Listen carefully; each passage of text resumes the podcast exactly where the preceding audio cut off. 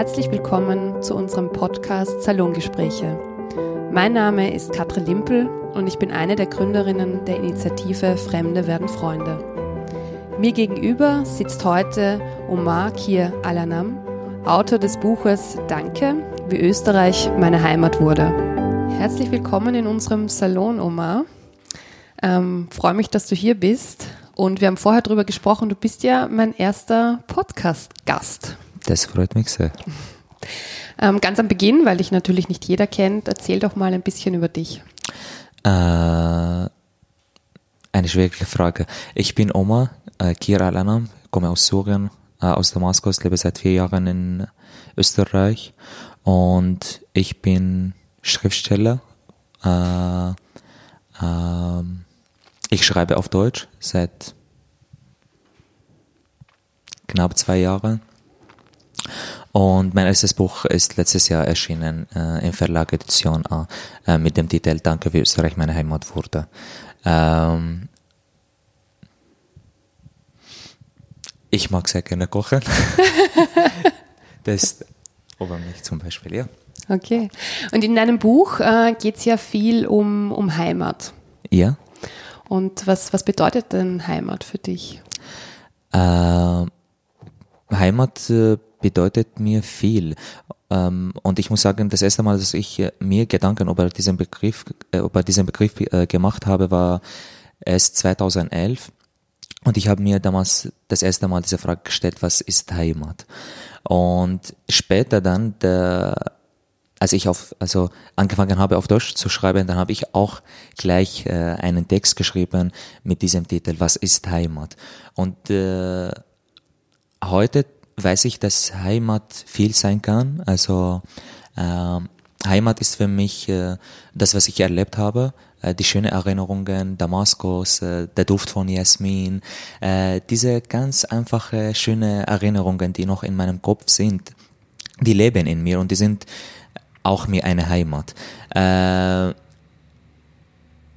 aber auch die Liebe, die Freunde.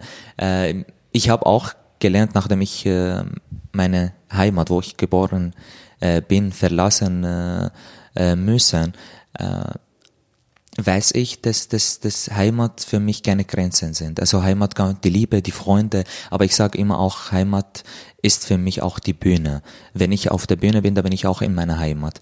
Aber auch das Publikum ist für mich eine Heimat. Und ich sage immer, die, die Empathie in den Herzen ist die Heimat meiner Worte. Also Heimat kann für mich viel sein. Also, aber auf keinen Fall Grenzen. Auch das mit dem Buch, Danke wie Österreich meine Heimat wurde, da steht hier mhm. auch dieser Begriff Heimat. Ich habe auf keinen Fall die Grenzen äh, gemeint, sondern die Menschen, die mir eine Heimat geworden sind. Mhm. Also vor allem Menschen, meinst du? Also gerade auch Liebe und also alles, was du gesagt hast oder auch die Bühne, das hat immer mit Menschen zu tun. Für, äh, für mich nämlich auch. Also ich habe ich hab mir auch kaum Gedanken gemacht, was, was Heimat für mich bedeutet, aber im Zuge dessen, wie ich das Buch gelesen habe, schon. Und habe mir gedacht, ob man sich vielleicht keine Gedanken drüber macht, wenn es einem so klar ist, was Heimat ist und wenn man dann plötzlich aus seinem Zuhause weg muss, ob man sich dann nicht vielleicht anfängt, erst Gedanken zu machen. Voll, aber ich, ich, ich muss diese, also bevor ich auch noch Syrien verlassen habe, äh, habe ich mir Gedanken über diesen mhm. Begriff gemacht. Und das war damals 2011, wo ich davor einmal dachte, mit neun zum Beispiel, dass meine Heimat Al-Assad ist. Also und weil ich so aufgewachsen bin, ja, Syrien al-Assad, so mit solchen Sätzen. Mhm. Und ich dachte, äh, meine Heimat ist dieser Diktator. Und als er gestorben ist, also der Vater, war ich voll enttäuscht, weil ich dachte, er ist ewig, er ist meine Heimat. Äh, ja, also Heimat, äh, hm. Also es kann sich entwickeln. Es hat voll. auch natürlich als Kind viel damit zu tun, was man hört. Und ja, voll was man von der Familie mitbekommt. Und dann irgendwann entwickelt man seinen eigenen Heimatbegriff. Ja, Voll. Das stimmt. Schön. Ähm, und du, du, hast ja gesagt, du schreibst auf Deutsch. Ähm, ich war sehr begeistert davon, wie du schreibst. Ähm, und mir ist aufgefallen, dass die Sprache sehr poetisch ist, so ein bisschen blumig. Also nicht dieses typisch Deutsche, weil das ist eher eine harte Sprache, sondern ein bisschen, als würdest du ein bisschen das Arabische einfließen lassen. Ähm, hat mir gut gefallen.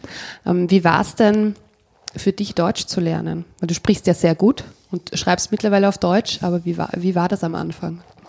Äh, nur zurück auf das, was du äh, erzählt hast. Ja, stimmt. Also die, die, ich betrachte die deutsche Sprache aber auch mehr, also aus meiner Sicht, aus meiner ähm, ähm, Verständnis für die Bilder, die ich auf Arabisch kenne, sozusagen, mhm. oder in der arabischen Sprache kenne. Äh, und passiert oft so, dass ich zum Beispiel an einem Text arbeite und dann schreibe ich irgendwas auf Deutsch, auf Arabisch dann, dann auf Deutsch und das mhm. ist wirklich sehr gemischt, ja. Äh, und wie ich Deutsch gelernt habe, das ganz am Anfang, als ich nach Österreich äh, gekommen bin, dachte ich, das ist unmöglich. Also unmöglich. Äh, unmöglich. Also ich, damals dachte ich, ich würde nie einmal diese Sprache lernen können. Und immer wenn zwei Österreicher miteinander geredet haben, dachte ich, äh, die verarschen mich, die verwenden eine Fantasiesprache, damit ich nicht verstehe. äh, ja, damals äh, schien mir das unmöglich und irgendwann aber dachte ich, doch, ich will sehr gerne diese Sprache lernen. Damals habe ich in einem Flüchtlingsheim gewohnt mit acht anderen Personen und es war, ja, wir hatten nichts zu tun. Also wir waren sehr unterschiedlich, aber das Einzige, was wir gemeinsam hatten, dass wir nicht nichts zu tun hatten, weil wir nicht arbeiten durften. Und da habe ich angefangen, Deutsch zu lernen. Äh, ich bin ganz in der Früh aufgestanden, so um zwischen sechs und sieben und ich habe mir gleich einen Kaffee gemacht, eine Zigarette geraucht und habe angefangen Deutsch zu lernen, fünf, sechs, sieben Stunden am Tag. Und irgendwann merkte ich, das, was ich am Tag lerne, vergesse ich am Abend. Mhm. Dann habe ich versucht, nach Methoden zu suchen, indem ich mir die Worte besser merke. Und ich habe eine super Methode gefunden, indem ich immer meine Stimme aufgenommen habe, während ich die Worte gelernt habe. Und das immer wieder gehört und gehört und gehört, weil ich merkte, wenn ein Lied gespielt wurde und ich dieses Lied kannte, dann habe ich angefangen mitzusingen, obwohl ich nie die, einmal dieses Lied gelernt habe, sondern mhm. ich habe das, dieses Lied so oft gehört habe, bis ich das auswendig kann. Das hat geholfen, aber nicht ganz, was mir ähm, äh, gefällt, äh, gefallen, gefällt, äh, gefällt, gefällt, na nicht. Oder gef gefehlt hat. Gefällt hat, ja. war die Menschen. Und mhm. damals kaufte mir ein, ein Rad ähm, ich war in einem Geschäft, habe ich ein Wort, ein, ein paar Worte gelernt, Deutsch, und das wichtigste Wort war damals verhandeln. Ich war bei einem Geschäft und der Besitzer wollte 150 Euro für, für das Rad verlangen. Ähm, er war im Schock dann, weil ich verhandeln wollte. Ich war im Schock, weil er nicht verhandeln wollte und dann zum Schluss habe ich das Rad für 85 Euro bekommen.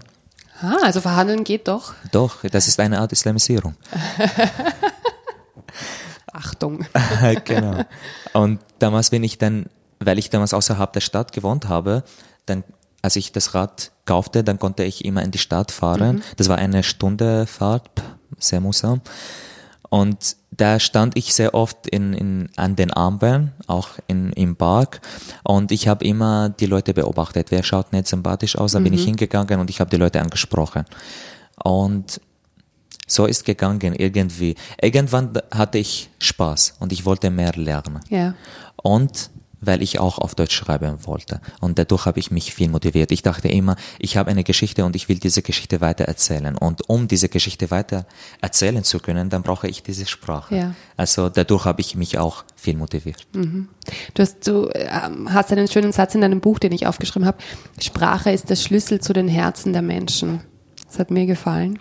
Ähm, das zeigt wahrscheinlich auch, wie du Deutsch gelernt hast, weil du dann einfach auch mutig warst und, und mal gesprochen hast. Ähm, was, äh, finde, oder wie, was findest du denn sonst ist wichtig, damit man sich heimisch fühlt? Also man, die Sprache ist natürlich mal wichtig, ja. Mm.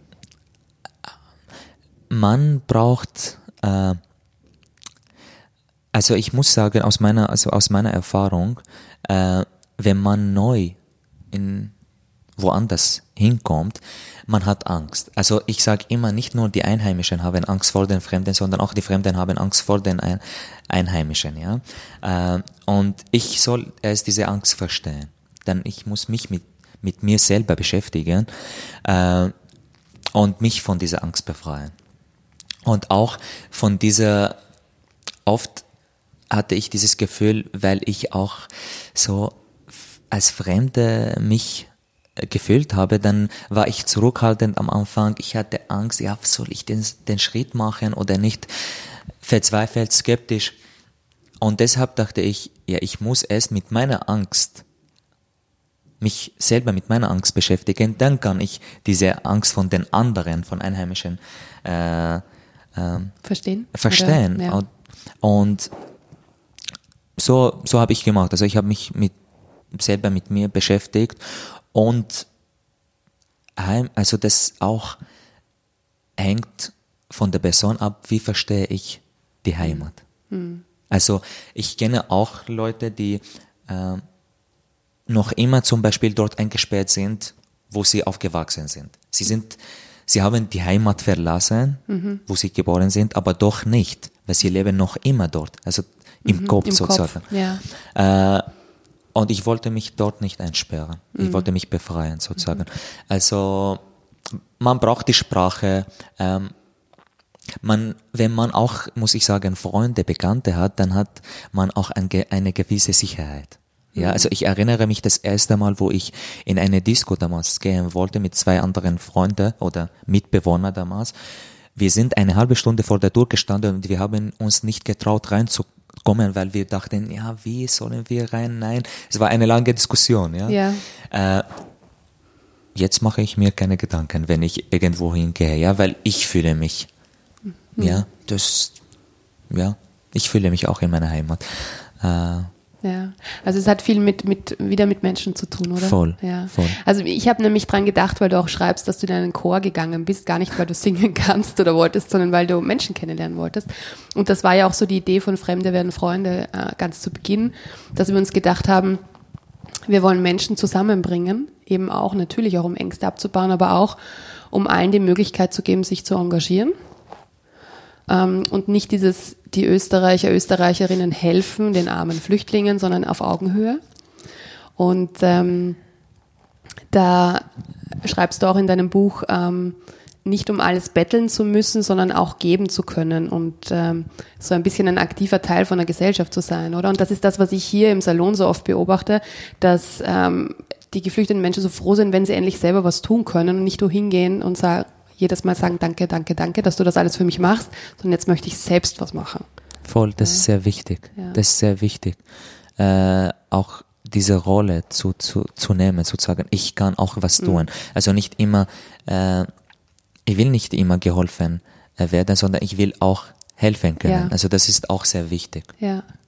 Ja, ich denke auch ähm, gerade, du bist ja jetzt sicher für viele ein Vorbild, allein mit der, mit der, wie gut du die Sprache sprichst und wie, wie mutig du du überall hingehst, nicht nur hier jetzt, sondern ähm, im Zuge der Vorbereitung ähm, habe ich ähm, auch einige deiner Auftritte gesehen. Also im Zuge deines Buchs warst du ja doch sehr viel unterwegs und ähm, hast, also ich habe mir die Servus TV ähm, Aufzeichnung angesehen und da sitzt du neben Gerald Groß, dem ehemaligen BZÖ-Politiker, der sehr viel Meinung hat, sage ich mal so.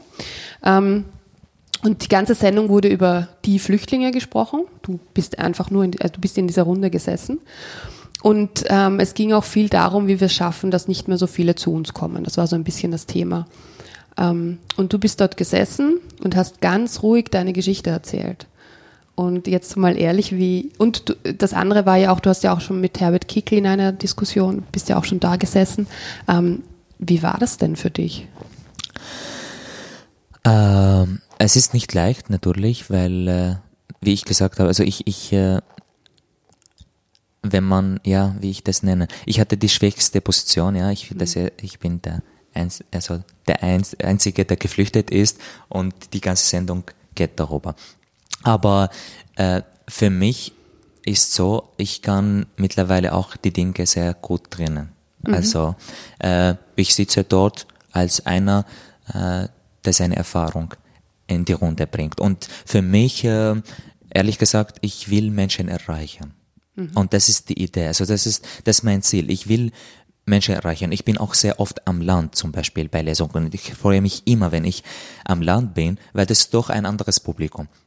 Und es, dort wird immer zu mir gesagt, ja, ich, ich hoffe, dass viele Leute kommen. Doch kommen Leute und das ist immer, das war immer sehr schön, sehr, auch also für die Leute damals, die, die immer Fragen gestellt haben, die manche skeptisch waren, aber doch dann wir sind ins Gespräch gekommen. Also ich, ich will Menschen erreichen und das ist mein Ziel. Und ich will eben die Geschichte weitererzählen, weil ich eine Geschichte habe. Mhm. Und ich sitze dort und denke, okay, ich muss jetzt mich nur auf das Ziel konzentrieren und natürlich will ich nicht mit äh, ähm, mit jedem diskutieren äh, können, ja, oder ins Gespräch kommen können. Doch ich, ich bin dort in der Sendung, ich habe meine Meinung ein, in die Sendung eingebracht und das war gut, weil es wird auch immer, immer dieses Bild äh, präsentiert, ja, die Geflüchtete sind entweder nur arm, sie sind äh, äh, dumm, äh, äh, sie sind nicht in die Schule gegangen, mhm. sie, also äh, und allein dort zu sitzen, dort zu sitzen in der Sendung, sagt was. Also das ja. allein neben Giegel zu sitzen, während er äh, über die damals äh, diese Mordfälle redet und ich sitze daneben mit meinem Buch und das steht darauf, danke, wie Österreich meine Heimat wurde. Das entspricht sein, das, was er sagt sozusagen. Und das ist für mich, das ist mein Message, das, was ich sagen mhm. will. Ja, nein, sehr mutig ähm, und gut, weil, ähm, wie, wie du auch sagst, es wird sehr viel über Geflüchtete gesprochen, aber wenig mit ihnen. Immer so. Ja. Ähm, und das, ähm, wenn ich jetzt an die Berichterstattung denke, dann geht es ja viel auch um Spaltung und es gibt diese eine Meinung und die andere Meinung, aber da gibt es ja viel dazwischen und die kommen ja meistens nicht so sehr zu Wort auch. Ähm, und äh, aus deiner Erfahrung ist es dann ein Unterschied, wenn du die Menschen persönlich triffst? Äh, voll. Also äh, oft passiert so, dass, dass wirklich ich Leute treffe, die am Anfang sehr skeptisch zurückhaltend sind.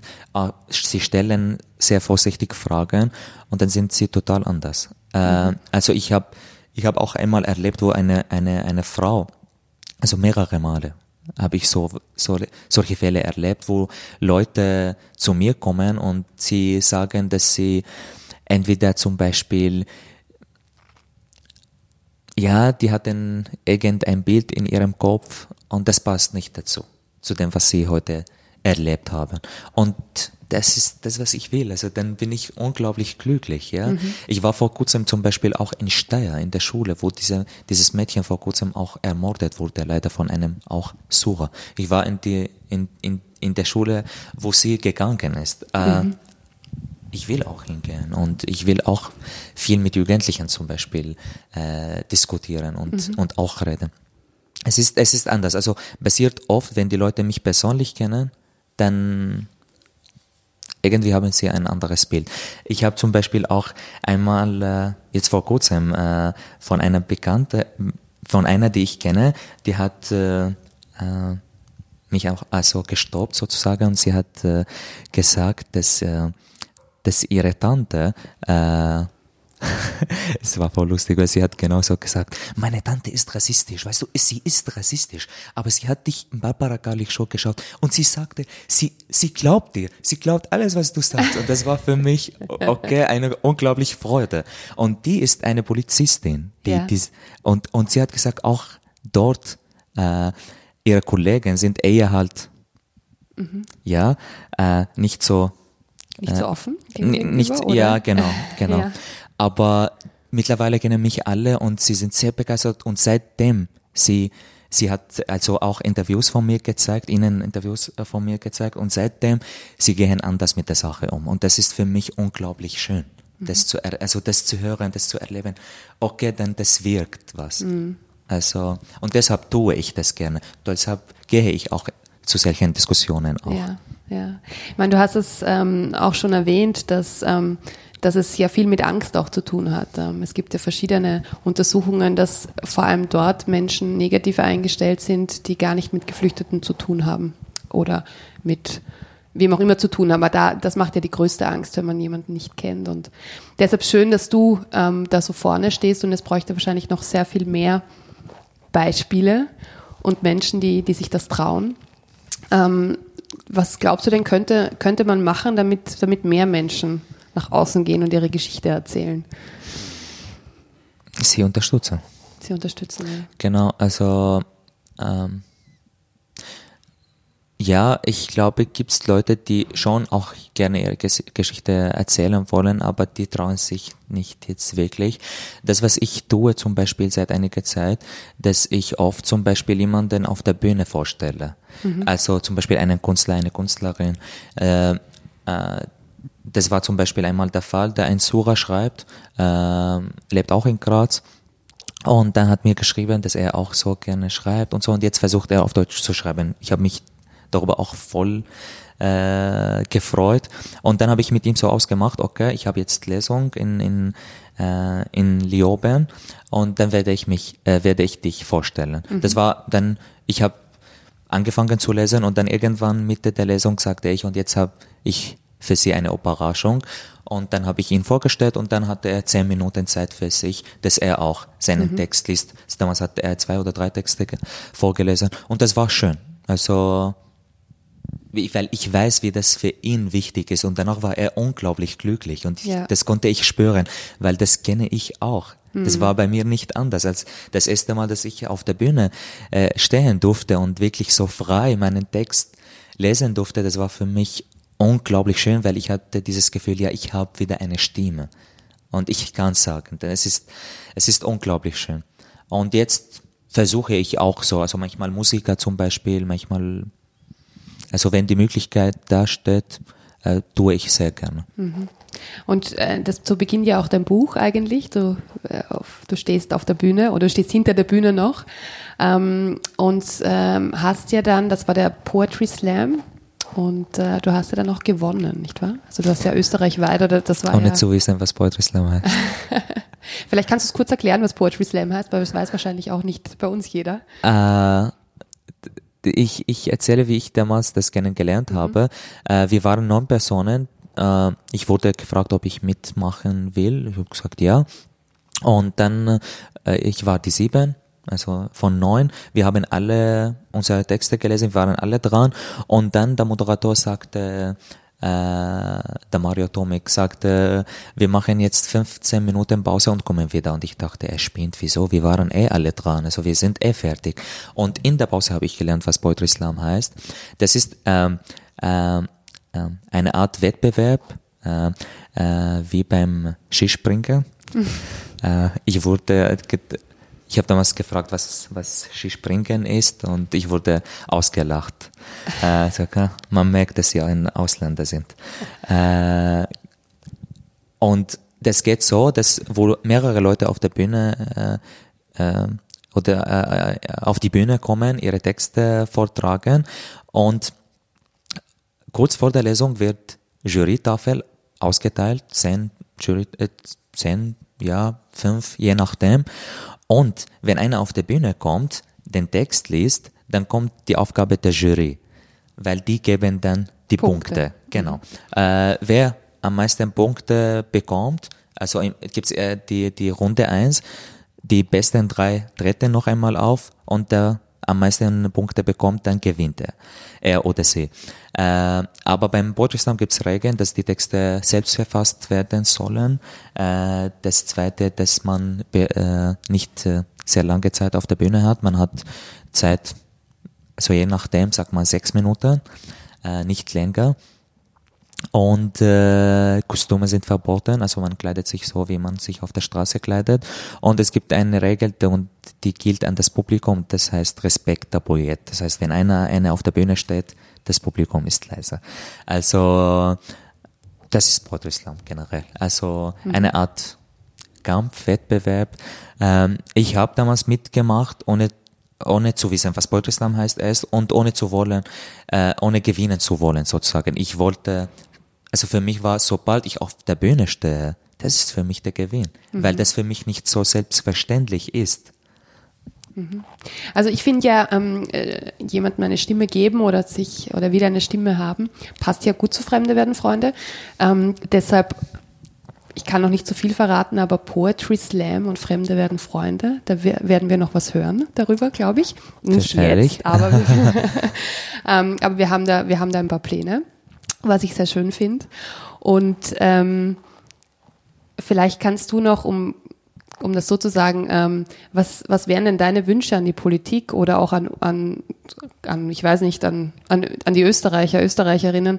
Was könnte man dann tun, um ähm, geflüchteten Menschen dabei zu unterstützen, dass sie ihre Stimme haben und ihre Geschichte erzählen? Ähm, von der Politik her, äh, ich wünsche mir, äh, dass die Politik anders wird äh, mhm. weil ich kann nicht äh, eine gelungene Integration verlangen und dann Steine im, im Weg le lege. Ja? Also das passt nicht zusammen. Äh, und das gerade, was leider in der Politik passiert. Äh, das Zweite, ich glaube, äh, wie man die Leute unterstützen kann, indem man äh, sie fragt, was sie wollen, äh, mhm. indem man sie äh, in der Sache unterstützt, wo sie hingerne wollen. Also mhm. äh, das ist sehr wichtig. Das ist, das ist sehr wichtig. Und wenn wir gerade dabei sind, wo, ähm, wo führt dich deinen Weg hin oder wo möchtest du hingehen? Jetzt hast du ein Buch geschrieben. Planst du ein nächstes? Äh, ich verrate was.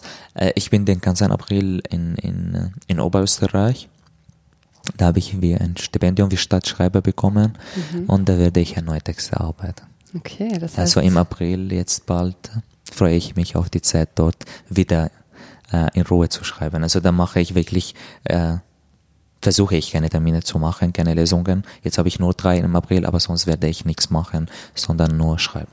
Okay, gut zu wissen für uns. Das heißt, wir können uns auf etwas freuen. Ähm, Gibt es vielleicht, also außer deinem eigenen Buch, gibt es ein Buch, das du empfehlen kannst? Ein Buch. Ähm. oder einen Autor oder Autorin oder was, was du gerne liest. Also äh, ich erinnere mich zum Beispiel, das erste, was ich gelesen habe, war von Khalil Gibran. Mhm. Äh, es gibt ein, ein, ein sehr bekanntes Buch von ihm, das heißt äh, Der Prophet. Mhm. Äh, ich habe, ich hab an, äh, weil du das jetzt sagst, ähm, Auszüge daraus ähm, kennen wahrscheinlich einige, weil das wird bei uns oft verwendet für zum Beispiel eine Hochzeit oder so. Aus, ja, ja, okay. doch. Ich also ich weiß, gemacht. ich habe bei meiner besten Freundin einen, einen, Auszug aus dem Buch gelesen. Okay, ja, okay. Ja, ja das, das war wirklich das, das erste, was ich in meinem Leben gelesen habe, glaube ich. Das war von mhm. Khalil Gibran. Also damals habe ich äh, alle Bücher eigentlich von ihm gelesen. Und äh, sonst, es gibt auch jetzt äh, äh, einen jungen Sura, der auch ein Buch jetzt auf Deutsch geschrieben habe. Mhm. Und das Buch heißt Wenn der Jasmin auswandert mhm. von Chad Durschmann. Mhm. Ja, vielleicht empfehle ich auch das. Mhm. Schön, schön. Ähm, wir, ich, ich, ich habe ähm, noch ein Zitat aus dem Buch, weil ich das so schön fand. Das würde ich gerne noch ganz kurz vorlesen.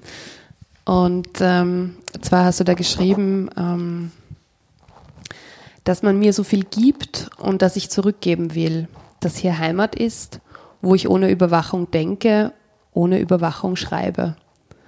Das fand ich, fand ich sehr schöne Zeilen, weil ähm, es auch zeigt, dass wir in einem sehr schönen Land leben, dass wir in einem friedlichen Land leben. Ähm, wir sehr dankbar sein, alle sehr dankbar sein dürfen dafür und dass wir gemeinsam auch ähm, eigentlich eine Pflicht haben, dass, dass wir alles dafür tun, dass es auch so bleibt. Voll. Ähm, Voll. Also äh, ja, vielen Dank, dass du das Buch auch geschrieben hast. Und ähm, ich glaube, was es zeigt, ist, dass man aufeinander zugeht, dass man ein bisschen mutig ist. Voll, weil ich, ich, ich auch äh, in dem Buch die Österreicher als wunderschöne Frau bezeichne, die dich skeptisch anschaut, bis du zu ihr gehst und mit ihr redest, dann fängt sie an zu lächeln. Also wir sind auf ein, also wir sollen aufeinander äh, zugehen, ja. oder? Ähm, irgendwie. Und es ist, es ist nicht immer leicht, deshalb bei Fremde werden Freunde geht es einfacher, weil wir einen, einen Raum haben und einen Rahmen bieten, wo man sich begegnen kann, auch wenn man am Anfang ein bisschen schüchtern ist. Es gibt immer jemanden, der zu reden beginnt. und ähm, ja, vielen Dank, Omar, dass du heute unser Gast im Salon warst. Danke sehr. Ja, und die Infos äh, zum Buch, die packen wir natürlich in die Show Notes. Ähm, also wer es noch nicht gelesen hat, unbedingt eine Leserempfehlung. Und alle Infos zu Fremde werden Freunde, die findet ihr auf www.fremdewerdenfreunde.at, auf Facebook und Instagram. Und bewertet doch unseren Podcast äh, auf iTunes, weil